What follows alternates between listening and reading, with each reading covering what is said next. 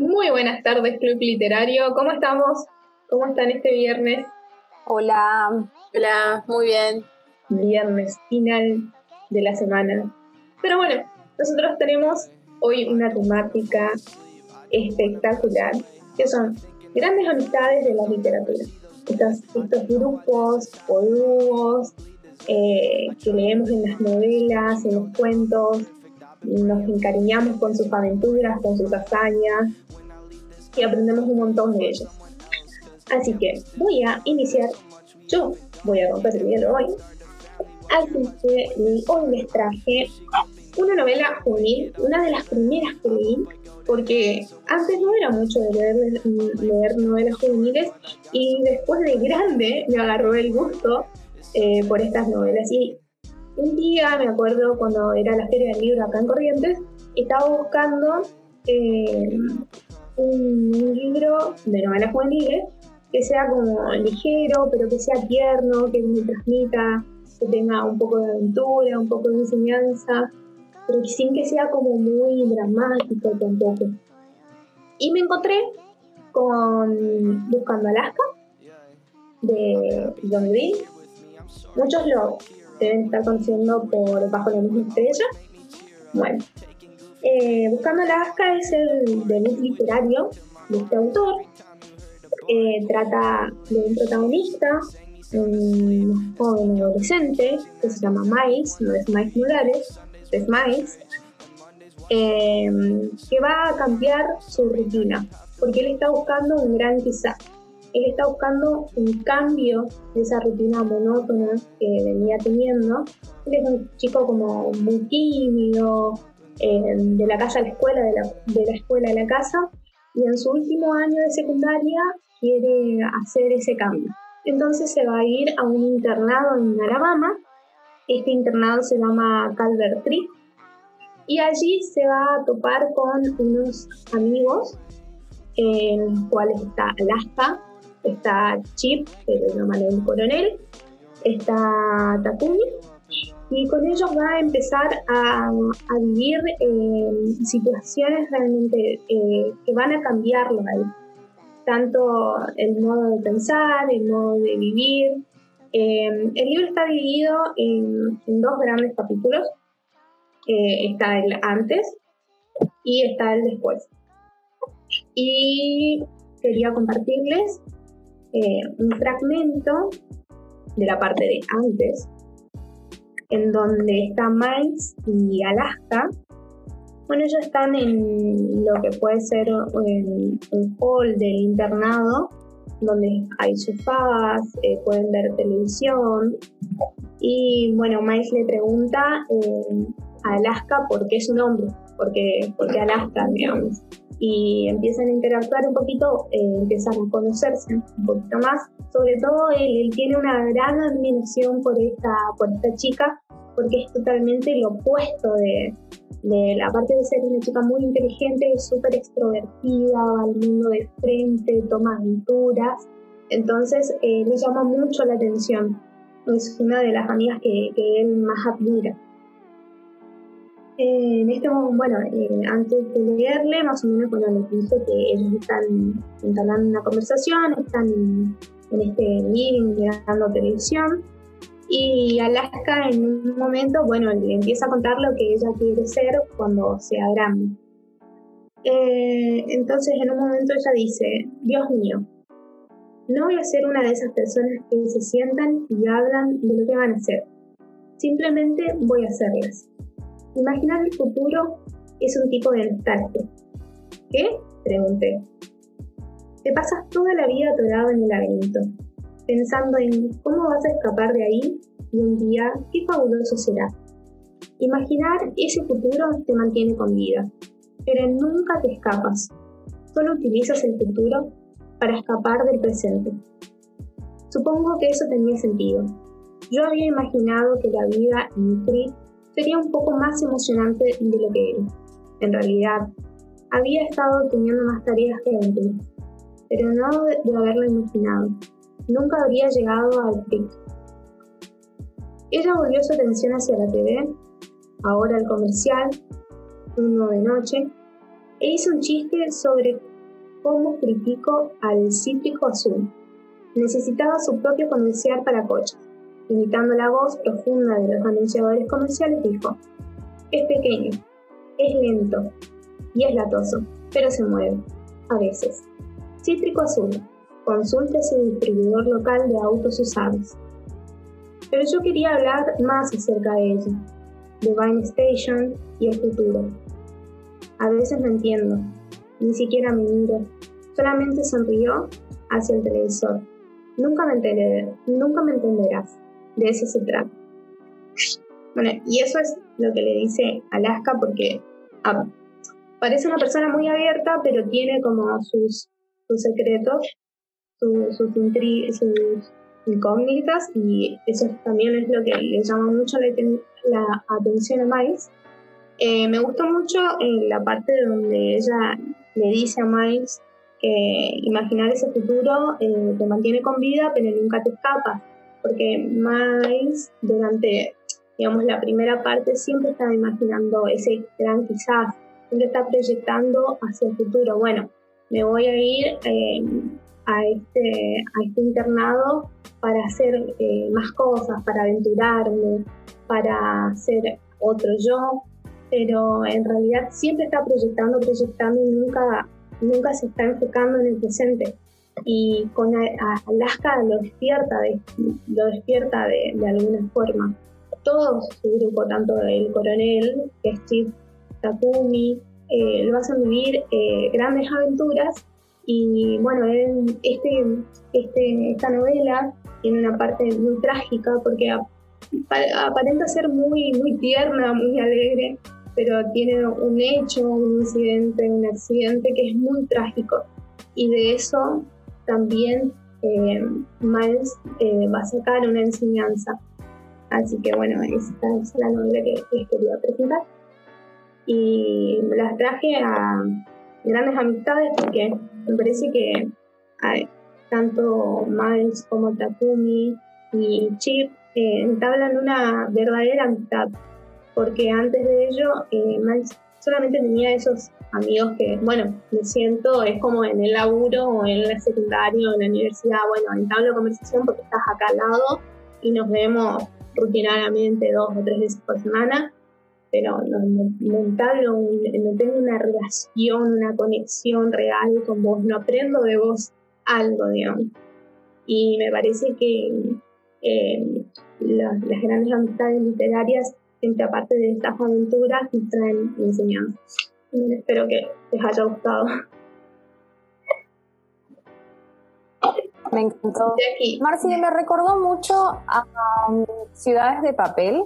Sentí que era como similar eh, si bien me parece que como que bajo la misma estrella es como el despegue de las novelas de él, esta sentí que era como algo similar. hemos visto la película, yo no leí el libro de Ciudades de Papel, este tampoco, pero me parece inclusive que este es más interesante que Ciudades de Papel. Señor no debió sacar Ciudades de Papel.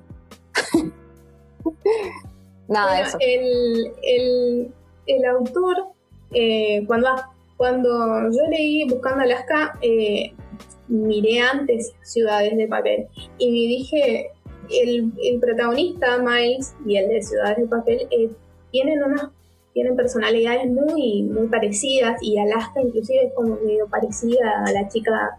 La tengo a cara de Lavín, pero es porque hizo el papel. eh, es medio parecida, pero... Margot Roth Spiegelman. Exactamente. Y mm, bueno, son eh, bastante similares eh, las personalidades de, estos, de estos personajes. Creo que ahí está la similitud.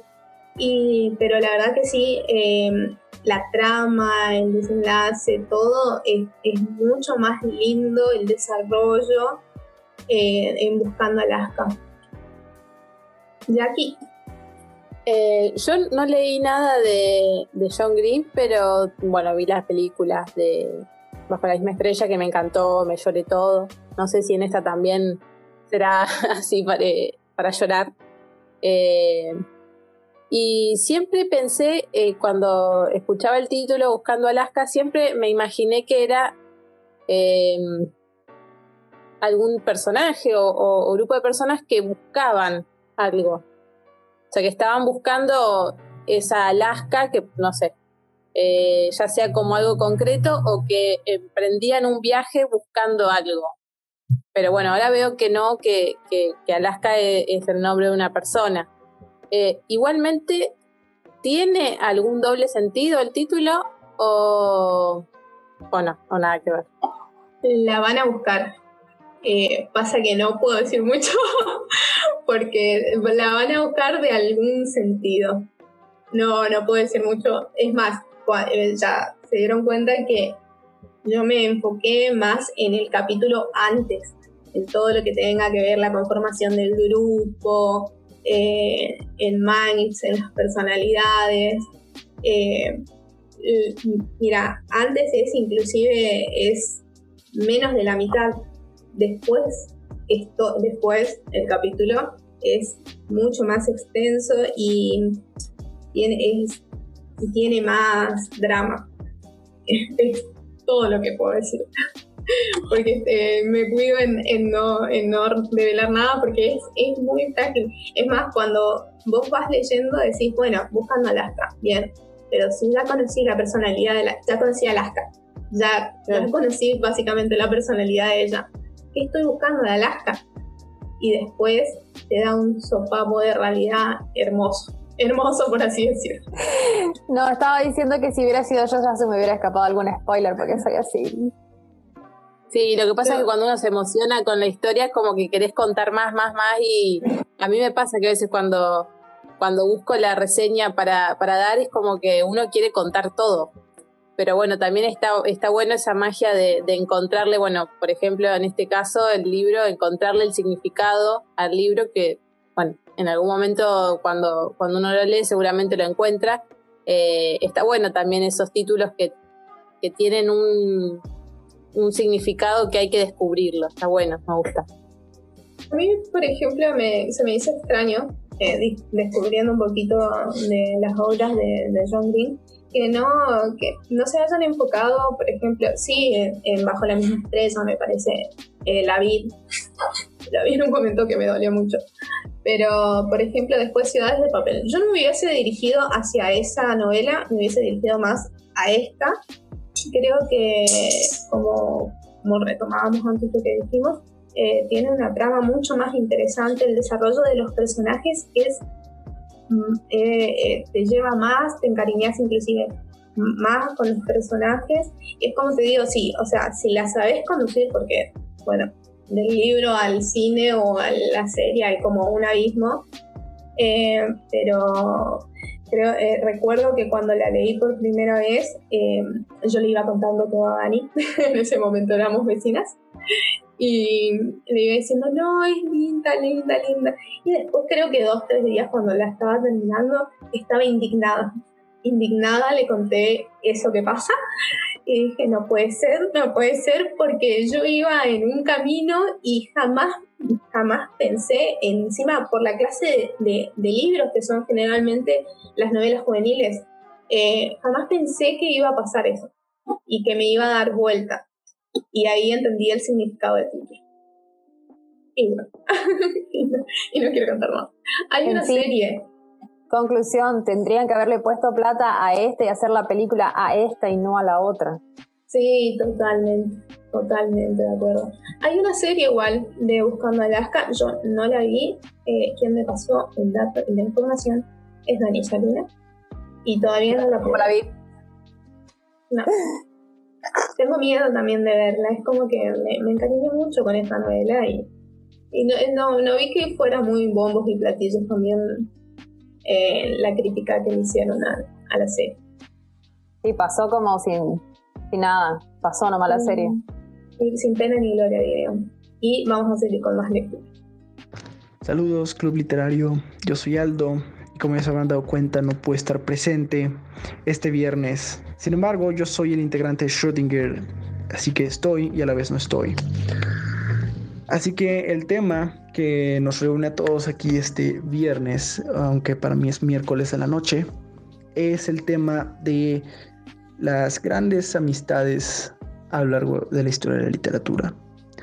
Y en cuanto a nuestra querida Marcia nos dijo cuál tema sería que nos reuniría esta semana, yo, a, mí inmediatamente se me vinieron a la mente un montón de obras, un montón de personajes. Pensé obviamente en Frodo Baggins y Samwise Gamgee, obviamente pensé en Jon Snow y Sam Tarly, en nuestro trío de Harry Potter, en el detective Sherlock y el doctor Watson, como no, de los más icónicos.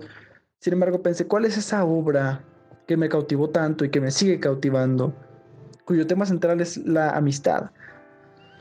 Y yo rápidamente pensé en It de Stephen King, y que yo creo que para, si hablamos de amistad, es una obra, es un gran clásico esta historia, muy icónica. Y bueno, esta novela nos cuenta la historia sobre este pueblo embrujado llamado Derry, que está siendo acechado por una entidad sobrenatural a la que le gusta consumir el miedo de los niños. Así que se disfraza principalmente de un payaso llamado Pennywise, que es eh, una de las figuras del terror más icónicas en toda la historia. Así que nuestros protagonistas, que son el Club de los Perdedores conformado por Billy, Beverly, Mike, Ben, Eddie, Richie y Stanley, se dan la tarea de acabar con este monstruo. Y vamos a ver cómo a lo largo de la historia es su amistad. Es este lazo que crean estos niños lo que les ayuda a combatir a este monstruo. Como ellos cuando lo vencen por primera vez siendo niños, hacen el juramento de que si eso regresa algún día, ellos van a tener que volver. Así que 27 años después van a tener que regresar a enfrentarse contra sus peores miedos de la infancia. Así que bueno, vamos a comenzar con la lectura. El 29 en Evil Street había sido en otros tiempos una pulcra vivienda roja al estilo de Cape Cod. Ahora, la pintura roja se había esteñido hasta un rosa de bilucho que se estaba descascarillando en feos parches parecidos a llagas. Las ventanas eran ojos ciegos, cerradas con tablas. Casi todas las tejas habían desaparecido. Mientras Bill apoyaba a Silver contra un olmo, Richie estudió la casa. Vio que una rueda asomaba entre el pasto denso, cerca del porche, y la señaló. Bill la sintió. Era el triciclo caído que había mencionado Eddie. Miraron a la calle. El chuchu de la locomotora subió y bajó y volvió a acentuarse. El ruido parecía pender como un hechizo, con el cielo nublado. Newbold estaba completamente desierta. Los enormes girasoles cabeceaban con aire sabio. ¿Listo? preguntó Bill. Richie dio un salto. ¿Sabes una cosa? Eh, los últimos libros que saqué de la biblioteca vencen hoy. Tendría que... Corta el rollo, Richie. ¿Estás listo o no? Creo que sí dijo Richie, sabiendo que no estaba listo ni lo estaría nunca. Cruzaron el césped lleno de hierbas hasta el porche. Mira eso. En el lado izquierdo, el enrejado del porche estaba inclinado hacia afuera, contra una maraña de arbustos. Los dos niños vieron clavos herrumbrados que se habían desprendido. Ahí había viejos rosales, aunque las rosas florecían descuidadamente a ambos lados de la parte desprendida. Las que estaban alrededor y enfrente de esa abertura tenían un aspecto esquelético y muerto. Billy y Richie se miraron sombríamente.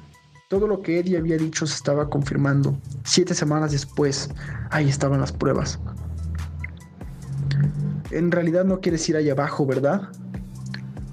No, pero voy a ir. Richie pensó. Creo que está decidido a matarlo.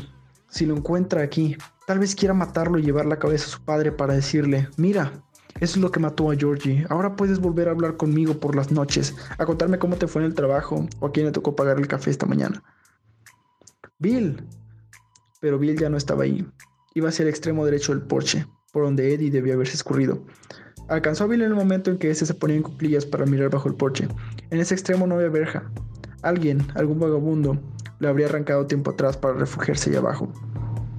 Richie se agachó a su lado con el corazón palpitando como un tambor. Bajo el porche no había sino montones de hojas podridas, periódicos amarillentos y sombras.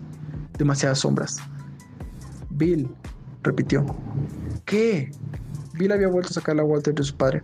Retiró el cargador y tomó cuatro balas de su bolsillo.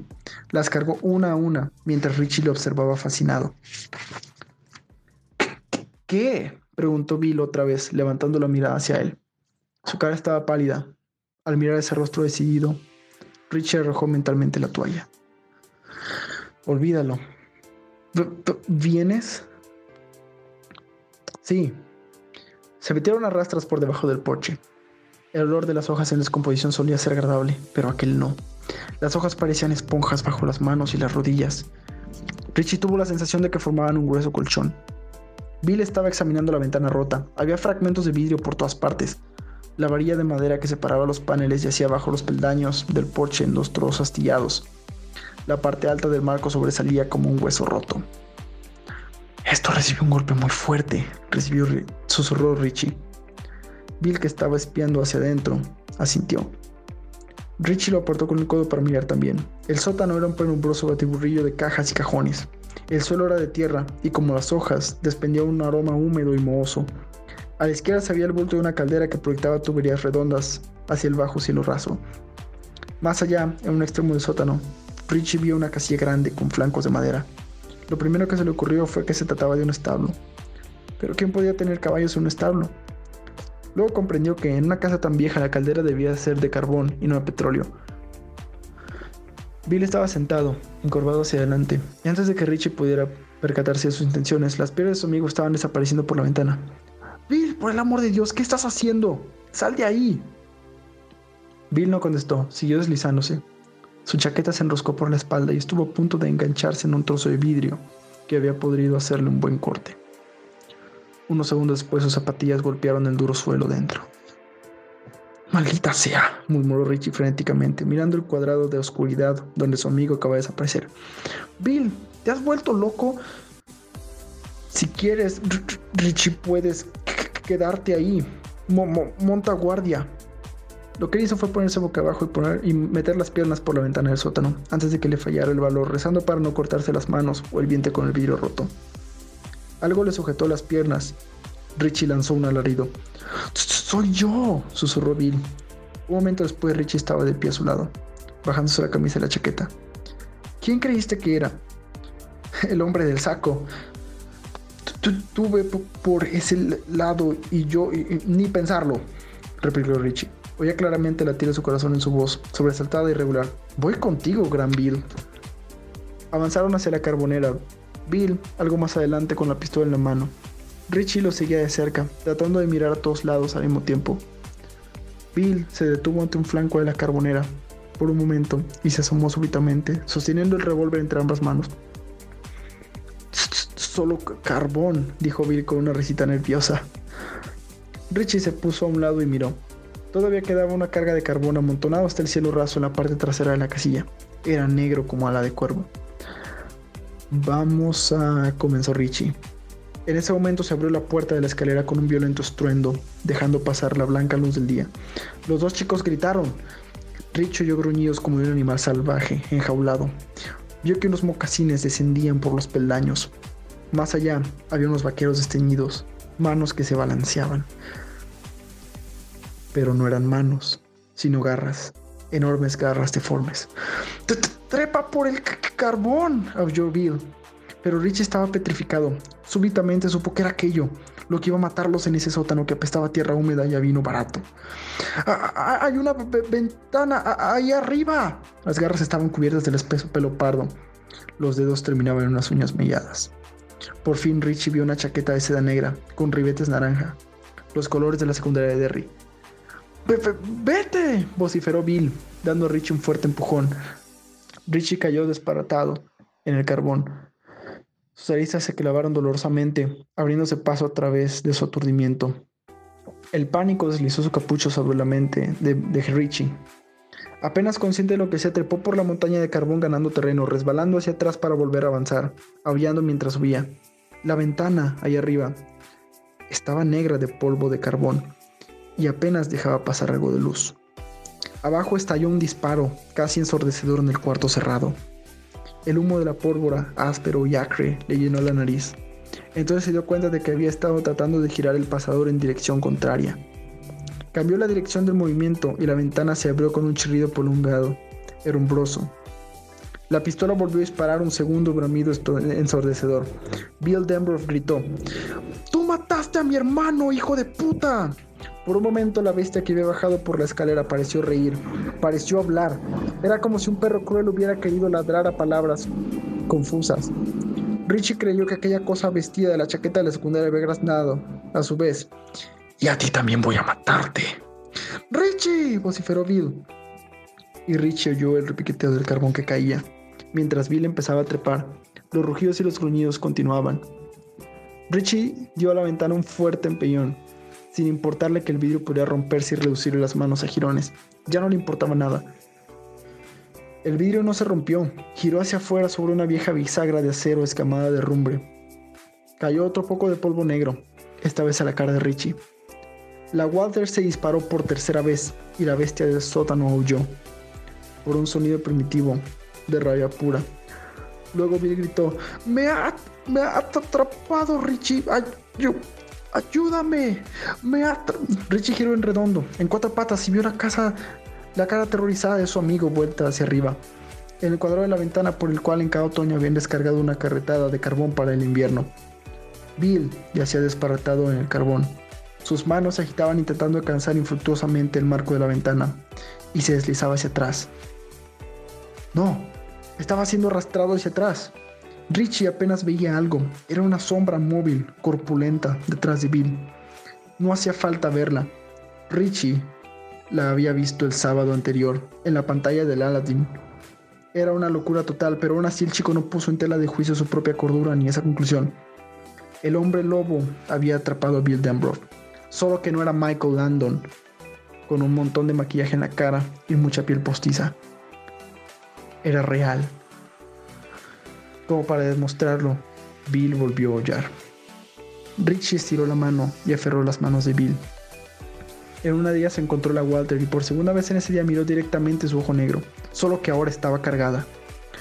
Forcejearon por Bill. Richie lo tenía por las manos, el hombre lobo por los tobillos. ¡Vete de aquí, Richie! ¡Lárgate! De pronto la cara del hombre lobo salió de la oscuridad. Tiene la frente baja y echada hacia atrás, cubierta de vello. Sus mejillas eran huecas y peludas. Sus ojos pardos oscuros traducían una horrible inteligencia. La boca se abrió en una serie de gruñidos de espuma blanca que le goteaba por la barbilla. En la cabeza, el pelo estaba peinado hacia atrás, en una horrible parodia de la cola de pato que usaban los adolescentes. Echó la cabeza atrás y rugió, sin apartar los ojos de Richie. Bill trepó por el carbón. Richie lo cogió por los brazos y tiró con fuerza. Por un momento creyó que iba a ganar, pero entonces el hombre lobo se apoderó nuevamente de las piernas de Bill y tiró de él hacia atrás, llevándoselo hacia la oscuridad. Era más fuerte, había apresado a Bill y quería quedárselo. En ese instante, sin la menor idea de lo que estaba haciendo ni por qué lo hacía, Rich oyó que la voz del policía irlandés brotaba en una mala imitación. Ni siquiera se trataba del señor Neil. Era la voz de los policías irlandeses que alguna vez agitaron la porra después de medianoche para comprobar las puertas de los establecimientos cerrados. O lo sueltas muchacho o te rompo esa cabezota. Por Cristo que te la rompo. Suéltalo ahora mismo si no quieres que te sirva tu propio hígado en una bandeja. La bestia de sótano dejó escapar un encendedor rugido de, de ira. Pero Richie creyó detectar otra nota en ese bramido. Miedo, tal vez, o dolor. Dio un tremendo tirón y Bill voló por la ventana, cayendo al pasto. Miró fijamente a Richie con grandes ojos horrorizados. ¡Rápido! tenemos que... Richie oyó que el carbón volvía a caer en avalanchas. Un momento después, la cara del hombre lobo llenó la ventana del sótano, gruñéndoles. Bill aún tenía la Walter, no la había soltado en ningún momento. La sujetó con las dos manos, reducidos los ojos a llanuras, y apretó el gatillo. Se produjo otro terrible estallido, y Richie vio que el cráneo del hombre lobo perdía un pedazo. Un torrente de sangre le corrió por la cara. Rugiendo siempre, empezó a salir por la ventana. Richie se movía con lentitud, como en un sueño. Metió la mano bajo la chaqueta y buscó el bolsillo posterior. De ahí sacó el sobre con la caricatura del hombre que estornudaba. Lo abrió el momento en que la sangrante bestia asomaba por la ventana. Había fuerza. Cavando profundos surcos en la tierra con sus garras. Abrió el paquete y lo estrujó. ¡Vuelve a tu lugar, chico! ordenó con la voz de policía irlandés. Una nube blanca rodeó la cara del hombre lobo. Sus rugidos cesaron súbitamente. Miró a Richie con una sorpresa casi cómica y emitió un sonido sibilante, sofocado. Sus ojos rojos y lagañosos giraron hacia el chico y parecieron grabárselo de una vez para siempre. Entonces empezó a estornudar. De los hocico le brotaban kilos, kilos de saliva y el moco negriverdoso voló de las fosas nasales. Una de esas gotas salpicó la piel de Richie, quemándole como ácido. Aún había, aún había furia en esa cara, pero también dolor. Era inconfundible. Bill podría haberlo herido con la pistola de su padre, pero Richie le había hecho más daño. Primero con la voz del policía irlandés, después con el polvo que hacía estornudar. En ese instante Bill lo sujetó por el cuello de la ropa y tiró de él hacia atrás. Fue oportuno. El hombre lobo dejó estornudar tan bruscamente como había empezado y lanzó un zapatazo a Richie. Era increíblemente veloz. Richie podría haberse quedado así, con el sobre vacío en la mano, mirando al hombre lobo con el aturdimiento de drogado, pensando en lo parda que era su piel, lo roja que era su sangre, pensando que en la vida real nada venía en blanco y negro. Richie lo siguió a tropezones. Corrieron hacia el frente de la casa. Richie pensó, no se atreverá a perseguirnos. Ahora estamos en la calle, no se atreverá. No se atreverá. No sé, pero lo seguía. Lo oían detrás de ellos, balbuceando, gruñendo. Ahí estaba Silver, aún inclinada contra el árbol. Bill subió de un salto y arrojó la pistola de su padre al cestillo donde tantos revólveres de juguete había llevado. Richie echó un vistazo hacia atrás mientras tepaba la cesta trasera y vio que el hombre lobo cruzaba el, el, prado hacia ellos a unos metros de distancia. Sobre la chaqueta de la secundaria se estaban mezclando sangre y saliva. Por la sien derecha asomaba un fragmento de hueso blanco. Había manchas blancas de polvo para estornudar en su hocico. En lugar de cremallera, la chaqueta de aquella cosa tenía grandes pompones naranja. Lo otro era peor. Era algo que le hizo sentir a punto de desmayarse, de entregarse, de dejarse matar.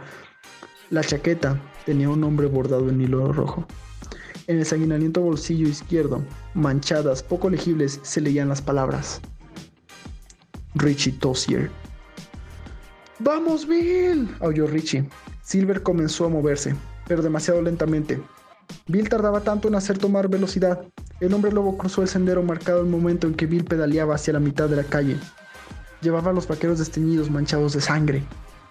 Silver se balbuceó locamente. Bill iba de pie sobre los pedales, aferrado al manillar con las muñecas hacia arriba, la cara vuelta hacia el suelo nublado, con el cuello surcado de tendones salientes. Una zarpa se estiró ante Richie, que soltó un grito angustioso y le esquivó. El hombre lobo gruñó y esbozó una horrible sonrisa. El chico volvió a gritar ante un nuevo zarpazo. Estaba seguro de que iba a arrancarle la cabeza, pero la zarpa pasó frente a él, fallando por escasos centímetros. ¡Hayo Silver! ¡Arre! vociferó Bill a todo pulmón. Había llegado a la cima de una pequeña cuesta. No era mucho, pero bastó para dar impulso a Silver. Los naipes empezaron a zumbar. Bill pedaleaba furiosamente. Silver dejó de bambolearse y tomó un curso recto por Niebold hacia la carretera 2. El hombre lobo volvió a rugir y Richie perdió el aliento. Algo tiraba de su camisa y de su chaqueta, estrangulándole la garganta. Emitió un ruido gorgoteante y logró aferrarse a Bill un segundo antes de verse fuera de la bicicleta. Bill se inclinó hacia atrás, pero siguió aferrando el manillar. Por un momento Richie pensó que la bicicleta se limitaría a alzar la rueda delantera arrojándolos a ambos. Volvió la cabeza y se encontró con aquellos rojos cenagosos. Asesinos. Bill. Trató de, aullar el nombre, pero salió sin fuerza, sin sonido. De cualquier modo, Bill pareció oírlo. Pedaleó más que nunca en su vida. Era como si las entrañas le estuvieran subiendo, perdiendo anclas. En el fondo de la garganta sentía un dulzón gusto a sangre. Los ojos le sobresalían de las órbitas, su boca colgada, abierta, tragando aire a paladas y lo llenó de un descabellado irresistible entusiasmo. Algo salvaje, libre, totalmente suyo. Un deseo. Se sobre los pedales, instándolos, castigándolos. Silver cogió, siguió cobrando velocidad. Ya empezaba a sentir la carretera. Empezaba a volar. ¡Ay, oh, Silver! ¡Arre! gritó otra vez. Richie seguía escuchando el veloz golpeteo de los zapatos en el pavimento. Cuando se volvió a mirar, la zarpa del hombre lobo lo golpeó por encima de los ojos con una fuerza estremecedora. Por un momento Richie pensó que se le habían desprendido la tapa de los sesos. Las cosas parecieron súbitamente opacas, carentes de importancia. Los sonidos iban y venían. El mundo perdió color. Giró hacia atrás aferrándose desesperadamente a Bill. La sangre caliente le chorrió hasta el ojo derecho ardorosa. La zarpa voló otra vez golpeando el, el guardabarro trasero. Richie sintió que la bicicleta se balanceaba locamente, a punto de caer, pero volvió a enderezarse. Richie cerró los ojos, prendido a Bill, y esperó a que llegara el final. Muy bien, pues hasta aquí dejo mi lectura porque ya se me hizo demasiado larga. No pensé que duraría tanto, pero creo que ya llevo como más de 15 minutos. Y muy bien, este es uno, este es uno de los fragmentos del libro It de Stephen King. Em, como les dije unos minutos antes, es uno de mis libros favoritos. Es un libro que recomiendo a todos porque eh, es un libro que nos hace valorar muchísimo la amistad, diría yo. Eh, aquí vemos en este fragmento que, acabo de leer como eh, Richie tiene mucha admiración hacia Bill, incluso le tienen como apodo todos los chicos del club, del club de los perdedores el Gran Bill, porque Bill eh, lo toman a él como el chico más maduro entre todos ellos y por eso lo siguen a él, porque también, digamos que It's de Stephen King es una especie de historia de venganza, porque tenemos a, Billy que perdió a su hermano Georgie en manos de, de este monstruo llamado eso, disfrazado de Pennywise. Y es la admiración y es el amor tan grande que le tienen los chicos a Billy lo que hace que ellos quieran ayudarlo en su cruzada para derrotar a este monstruo también. Así que bueno, eh, esa fue mi lectura del día de hoy. Espero les haya agradado. Si no, pues eh, me dicen para ya leer mejor la próxima. Y muy bien, les veo, o más bien los escucho. Les escucho y los veo porque tenemos videollamada el próximo viernes. Próximo viernes para mí, no, más bien dentro de dos viernes para mí. Eh, no importa. Hasta luego, Club Literario. Gracias, Aldo. Por supuesto, o sea, en, grandes amistades de la literatura no podía faltar el Club de los Perdedores. Y Aldo, como siempre, se puso la 10 y nos trajo a, este club. Eh, estamos todos de acuerdo que me voy un poquito por las ramas que Aldo eh, tiene que estar en la obra de teatro que vamos a leer, ¿no? Estamos muy en quórum para eso, ¿no? Definitivamente, definitivamente. Sí, totalmente. Tiene un, eh, creo que ya lo hablamos muchas veces, pero no importa, el público se renueva, los oyentes también. Siempre que lee algo decimos que nos transporta a su lectura, nos hunde en ella. La verdad que es un genio eh, y le volvemos a agradecer porque tomarse el trabajo de, leer, de grabar el audio sin estar presentes. Así que le mandamos un beso muy grande a nuestro querido amigo Aldo desde México. Hola Gaby, ¿cómo estamos? Hola, ¿cómo están todos? Llegué. Llegó Gaby. Me encanta, quería agregar algo de, de, Aldo.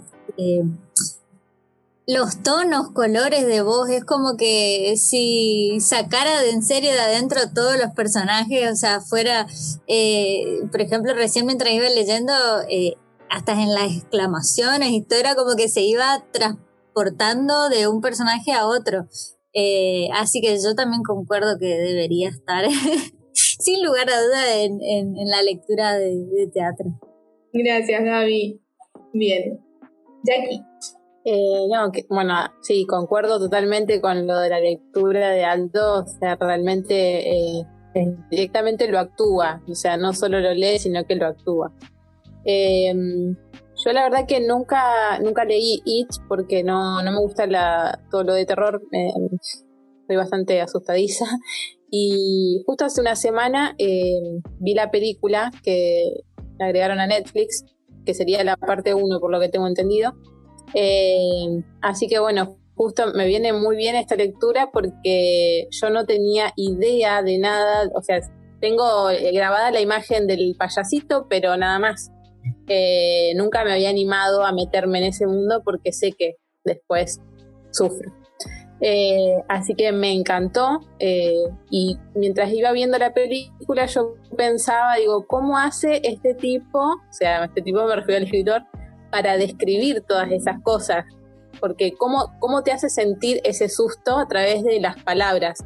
Pensaba yo, digo, eh, me, llamó la atención eso cuando vi la película, así que me gustó mucho haber podido escuchar eh, desde el escrito cómo lo transmitía.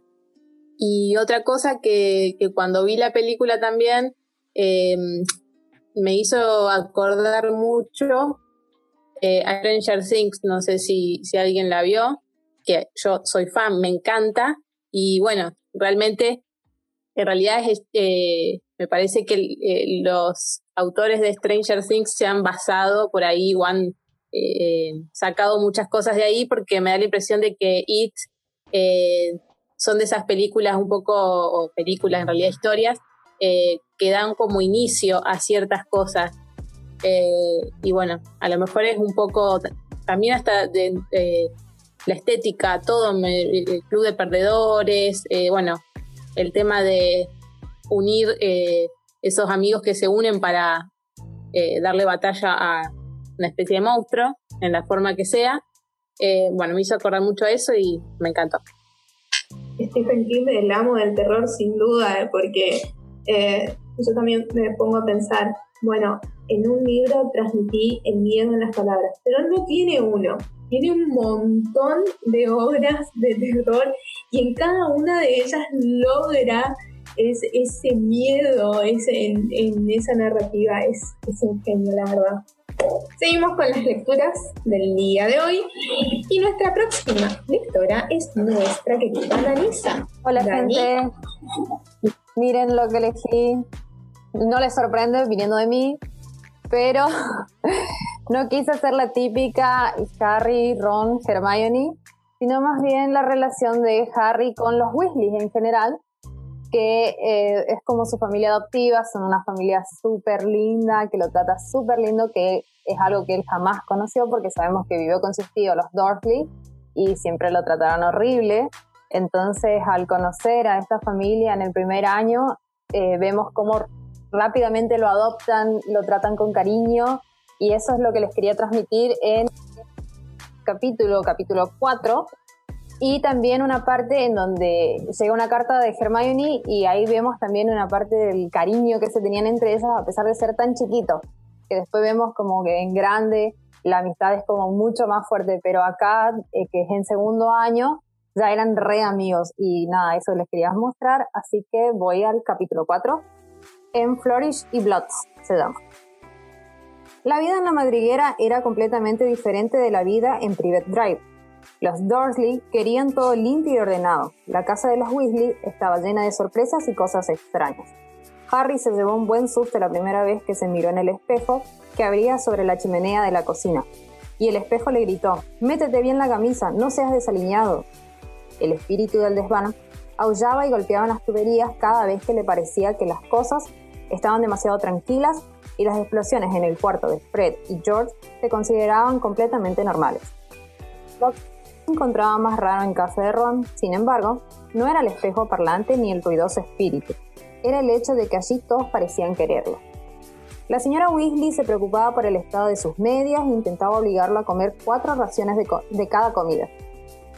Al señor Weasley le agradaba que Harry se sentara a su lado en la mesa para someterle a un interrogatorio sobre la vida de los muggles y preguntarle cómo funcionaban cosas tales como los enchufes o el servicio de correo. Fascinante, decía, cuando Harry le explicaba cómo se usaba el teléfono. Son ingeniosas de verdad las cosas que inventan los muggles. Una mañana soleada, cuando llevaba más o menos una semana en la madriguera, Harry los oyó hablar sobre Hogwarts. Cuando Ron y él bajaron a desayunar, encontraron al señor y a la señora Weasley y a Ginny, ya sentados en la mesa de la cocina. Al ver a Harry, Ginny, sin querer, le dio un golpe al bol de avena y este se cayó al suelo haciendo un gran estrépito. Ginny solía tropezar con las cosas que estaban en la habitación en que estaba ella, se metió debajo de la mesa para buscar el bol y se levantó con la cara tan colorada y brillante como el sol poniente. Haciendo como que no lo notaba, Harry se sentó y tomó la tostada que le pasaba a la señora Weasley. Han llegado cartas del colegio, dijo el señor Weasley, entregando a Harry y a Ron dos sobres idénticos de pergamino amarillento con la dirección escrita en tinta verde. Dumbledore ya sabe que estás aquí, Harry. No se le escapa nada, también han llegado cartas para ustedes dos, añadió al ver entrar tranquilamente a Fred y George, todavía en pijama. Hubo unos minutos de silencio mientras leían las cartas. A Harry le indicaban que tomara el tren de Hogwarts el primero de septiembre, como de costumbre, en la estación de King's Cross. Se adjuntaba una lista de los libros que necesitaría para el año siguiente. Los estudiantes del segundo año necesitarán el libro reglamentario de hechizos nivel 2 de Miranda Goshak, Recreo de Con la Banshee de Hildery Lockhart, Los espíritus malignos de Hildery Lockhart, Vacaciones con las brujas de Hildery Lockhart, Travesías con los monstruos, Viajes con los vampiros, Paseo con los hombres lobos y Un año con el Yeti de Hildery Lockhart. Fred, que terminó de leer su propia lista, le echó un vistazo a la de Harry. También a ti te han pedido todos los libros de Lockhart, exclamó. Nuevo profesor de defensa contra las artes oscuras debe ser su admirador. Apuesto a que es una hechicera. En ese instante, Fred vio que su madre lo miraba severamente y trató de disimular untando mermelada. Todos estos libros no resultarán baratos, observó George, mirando fugazmente a su padre. Los libros de Lockhart son verdaderamente caros. Bueno, ya nos arreglaremos, repuso la señora Weasley, aunque parecía preocupada. Espero que a Ginny le puedan servir muchas de las cosas de ustedes. ¿Entonces ya vas a empezar en Hogwarts este año? le preguntó Harry a Ginny. Ella afirmó con un gesto de la cabeza enrojeciendo hasta la raíz de su pelo, y metió el codo en el plato de la manteca. Afortunadamente, el único que se dio cuenta fue Harry, porque Percy, el hermano mayor de Ron, entró precisamente en ese momento. Ya se había vestido y llevaba la insignia de prefecto de Hogwarts puesta en su chaleco tejido. Buenos días a todos, saludó Percy con voz segura. Hermoso día. Se sentó en la única silla que quedaba, pero inmediatamente se levantó dando un brinco y sacó debajo de él un plumero gris estropeado. Al menos eso le pareció a Harry hasta que vio que respiraba. Errol, dijo Ron, quitándole a Percy la lechuza derrengada y sacándole una carta que llevaba debajo del ala. Por fin, aquí está la respuesta de Hermione. Yo le escribí a ella contándole que te íbamos a rescatar de los Dursley. Llevó a Errol hasta una percha que había junto a la puerta de atrás, por el lado de adentro, e intentó ponerlo en ella, pero Errol volvió a caerse, así que lo dejó en el escurridero, murmurando patético. Luego abrió la carta y la leyó en voz alta. Querido Ron y Harry, si estás ahí. Espero que todo haya salido bien y que Harry esté estupendamente y que no hayas tenido que hacer nada ilegal para sacarlo, Ron, porque eso le traería problemas también a Harry.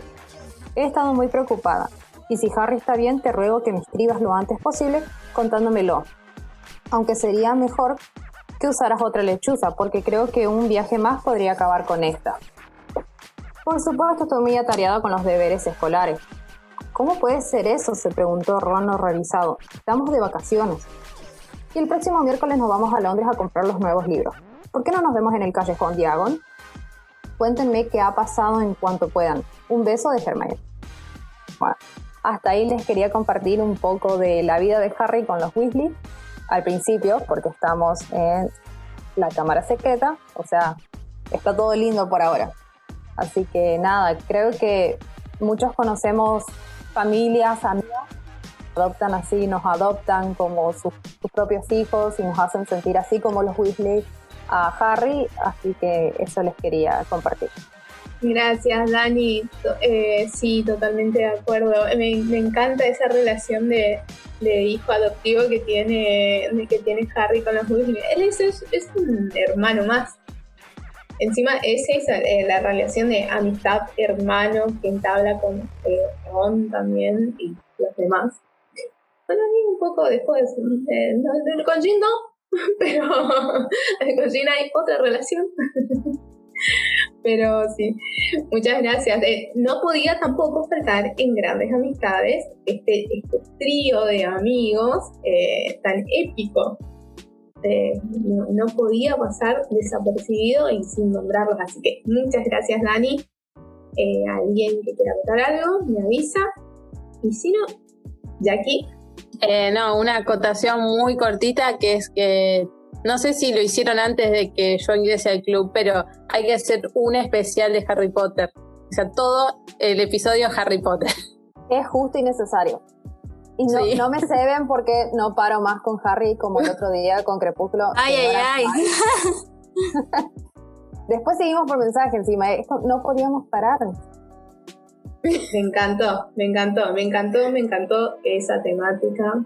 Eh, y nos disfrazamos todo. No, no, no. Esto, esto. No. Ay, no, qué lindo. Ya les digo. Ya, no, es más, ya. Acá y ahora, en este preciso momento, en este Zoom, le digo que la segunda parte del club, no empezamos la primera, ya armé la segunda, bien, no importa. La segunda parte de este club va a ser especial Harry Potter, por ustedes. Así que ya les digo, lo decreto acá, ahora.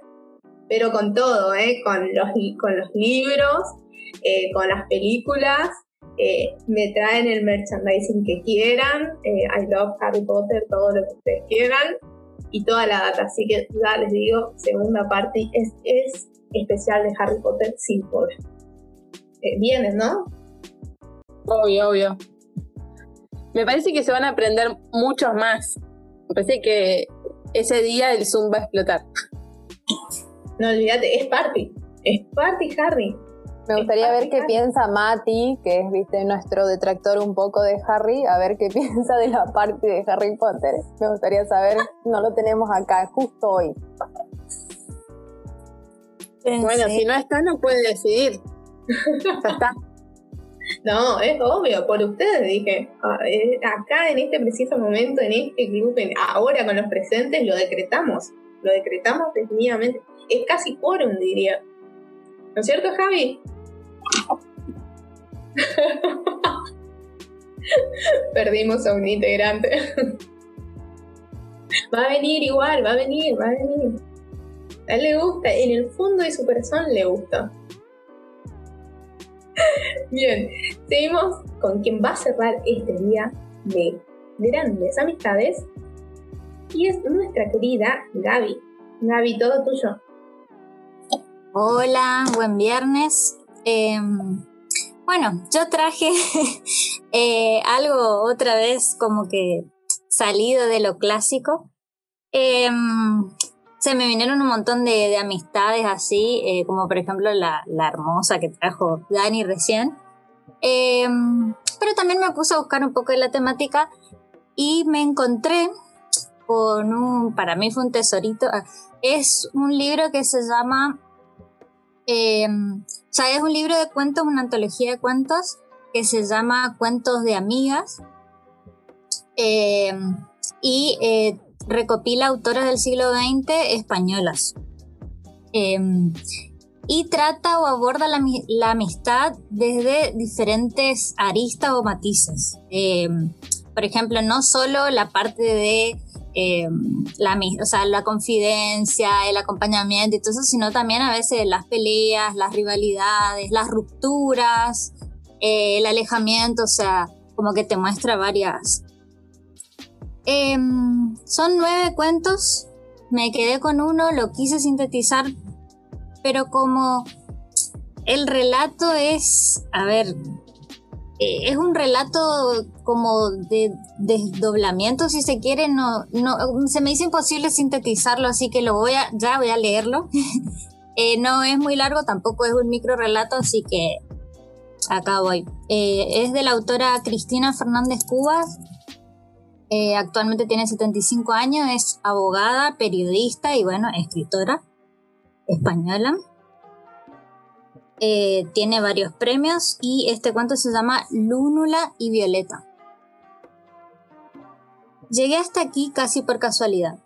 Si aquella tarde no me hubiera sentido especialmente sola en el húmedo cuarto de pensión, si la luz de una bombilla cubierta de cadáveres de insectos no me hubiera incitado a salir y buscar el contacto directo del sol, si no me hubiera refugiado, en fin, en aquel bar de mesas plastificadas y olor a detergente, jamás habría conocido a Lúnula. Fueron quizá mis ansias desmesuradas de conversar con un ser humano, de algo más que del precio del café, o tal vez la necesidad, apenas disimulada, de repetir en alta voz los monólogos tantas veces ensayados frente al espejo, lo que me hizo responder con excesiva vivacidad a la pregunta ritual de una mujer desconocida. Sí, la silla está libre, dije, y asustada ante la posibilidad de no haber sido comprendida, lo repetí un par de veces. No espero a nadie, insistí. Está libre, siéntese.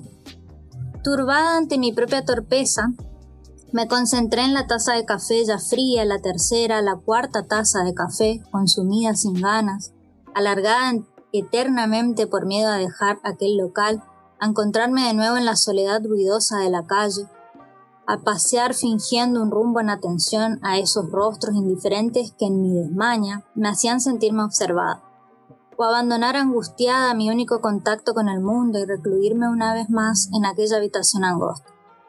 Un escalón, dos, tres, cuatro, cinco pisos, casi tan ruidosos como las calles de las que pretendía huir. Escaleras desgastadas por el paso diario de cientos de personas que al igual que yo misma estaban demasiado asustadas para balbucear un saludo o esbozar una sonrisa. Pero aquel día iba a revelarse distinto, subí los escalones de dos en dos, con la felicidad de la pesadilla que termina, sonriendo, cantando por primera vez desde mi llegada a aquella ciudad inhóspita y difícil. Subía brincando como una colegiala estúpida, reteniendo en mi nariz aquellos olores que se me habían hecho cotidianos. Sofrito de cebolla, eh, meado de gato, sábanas chamuscadas, herrín. Mis oídos iban saludando con alegría el trepitar de un tenedor contra la clara de huevo, los lloros de los niños, las peleas de los vecinos. Me sentía feliz y al llegar a mi rellano puse el timbre de la presioné el timbre de la pensión sin importarme la advertencia hasta ahora religiosamente respetada. Llame solo una vez, no somos sordos. Al recoger las cosas, mis cosas, mi última mirada fue para la luna desgastada de aquel espejo empeñado en devolverme día tras día mi aborrecida imagen. Sentí un fuerte impulso y lo seguí. Desde el suelo cientos de cristales de las más caprichosas formas se retorcieron durante un largo rato bajo el impacto de mi golpe. Releo ahora mi cuaderno de notas. La casa no es tan grande como había imaginado. Consta de un pequeño huerto, un pozo, un zaguán amplio y dos piezas holgadas en la planta baja. La habitación principal es soleada y agradable, una mesa de nogal de estilo campesino, cuatro sillas recias y un par de butacones mullidos y resistentes constituyen el único mobiliario, si descontamos la enorme chimenea de piedra y las ruinosas estanterías de castaño, demasiado maltratadas por los años para que puedan sernos ahora de alguna utilidad. La impresión no es del todo acogedora, pero Lúnula se propone corregirla en cuanto tenga tiempo y paciencia suficientes para ordenar el arsenal de muebles, cuadros y objetos de las más diversas índoles que yacen acumulados en el cuarto contiguo. Una estancia espaciosa, casi tanto como la anterior, igualmente soleada, aunque de momento inevitable. Aquí las sillas se amontonan sobre las mesas, los sofás sobre los arcones, las muñecas de porcelana sobre los baúles, Hace tanto tiempo que ningún alma ha pasado una escoba que el polvo se introduce en los pulmones y resulta difícil intentar una selección de los objetos necesarios o hermosos. De uno de sus ángulos, el más despejado, afortunadamente, surge la escalerilla de madera que conduce al altillo. Lúnula siente una especial predilección por este lugar, quizás porque fue ella misma quien hace ya algunos años colocó el entarimado reforzó las vigas y decidió las divisiones. Los dormitorios son, sin embargo, muy desiguales. Uno es pequeño y sombrío, sin apenas ventilación ni salida al exterior, mientras que el otro es amplio y confortable. Aunque me opuse al principio, Lúnula se ha empeñado en que sea yo como invitada quien disfrute de las máximas comodidades. Siguen luego un dibujo y un plano aproximado de mi nueva vivienda. Lo recuerdo todo con precisión. Yo volcada sobre el resto de mi cuarto, café, sin nada ya que degustar, turbándome más y más con mi propia incomodidad. Y ella sonriendo junto a mí, una ama comprensiva, ordenando con soltura una infusión de verbena, haciéndose oír con su voz amable pero enérgica en aquel local donde tantas veces como tazas pasaban por mi mesa, tenía que hacer un brutal esfuerzo para imponer pero yo seguía angustiada, sin atreverme a levantar la vista, con el pensamiento insoportable para mi orgullo de haber dejado traslucir mis ansias de comunicación, mi soledad, parte de mí mismo. Lúnula, sin embargo, no parecía reparar en mi timidez. Me dirigió algunas preguntas convencionales que yo cogí con alivio y aproveché la oportunidad para dedicarle de pasada, eh, indicarle de pasada mi dirección. allí mismo junto al bar frente al viejo almacén de ropa usada. No, naturalmente nunca había entrado aún en aquella tienda fascinante que mi compañera de mesa parecía conocer también. Pero quizás algún día. De momento me contentaba con mirar a través de los escaparates. ¿Un sombrero? Reía carcajadas imaginando mis veloces recorridos de la pensión al café y del café a la pensión, ataviada con un vistoso sombrero de paja italiana, pero acepté la idea. Luna reía también divertida y rió aún más cuando ya en el almacén se empeñó en calarme una pamela de organdí, una, una escarcela francesa y dos enormes tocados de tul. Tras el malva de uno de los velos, la tienda adquirió de pronto una lividez irreal. ¿Soñaba? Lúnula no dejaba de agitarse, moviéndose continuamente, encaramándose a los altillos de los armarios, amontonando uno tras otro los sombreros desechados. Los espejos soldados en abanico devolvían desde todos los ángulos posibles su feliz y sonrosada cara de campesino. El extraño contraste entre su exuberancia sin límites y el bonito vestido de raso pensado con toda seguridad para una mujer 10 tallas más menuda.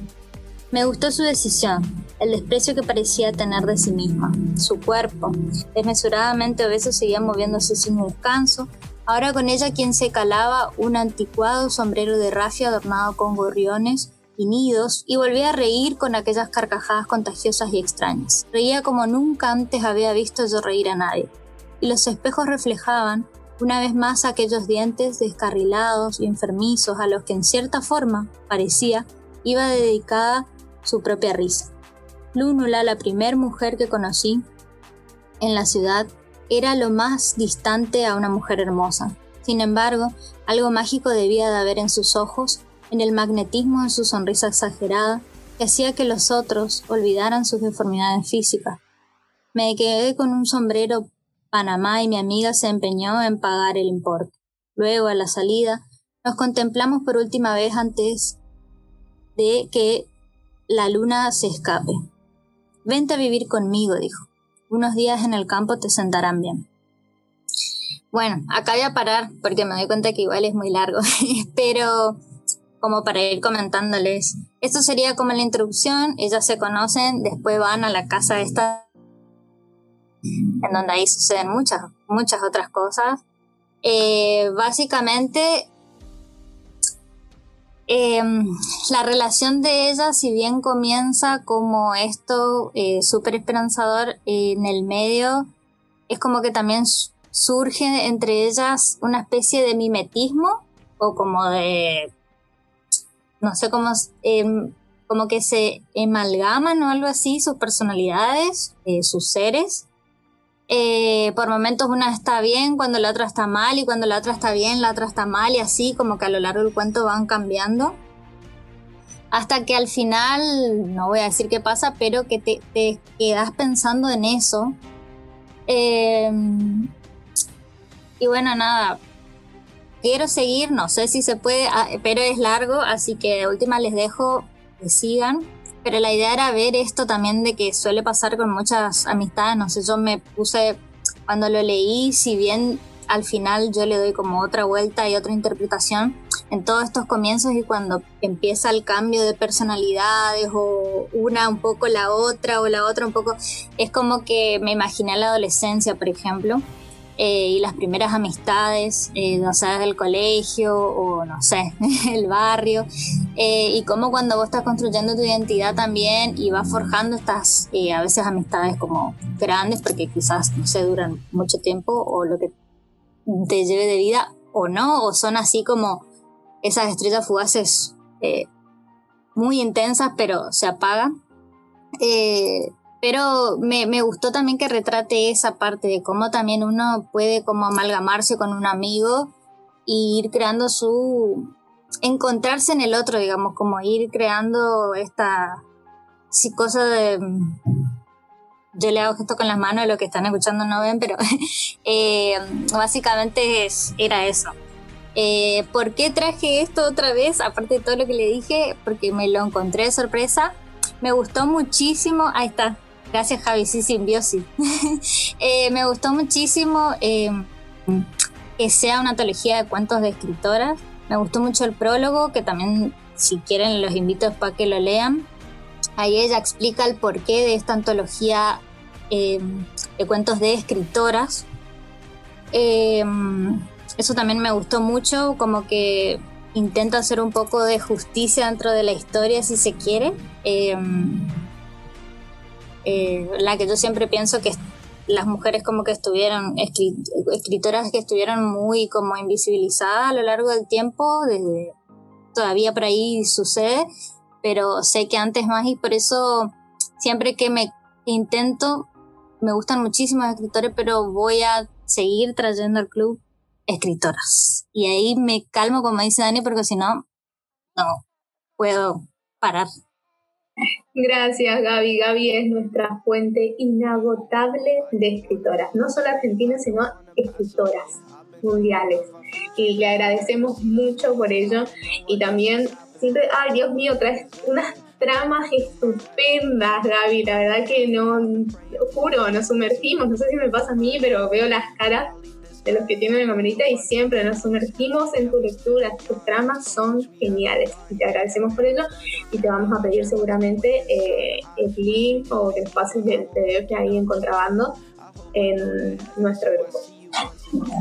Bien, hemos llegado al fin de esta reunión, pero ya saben, antes vamos a develar la trama, la temática del próximo viernes y basta.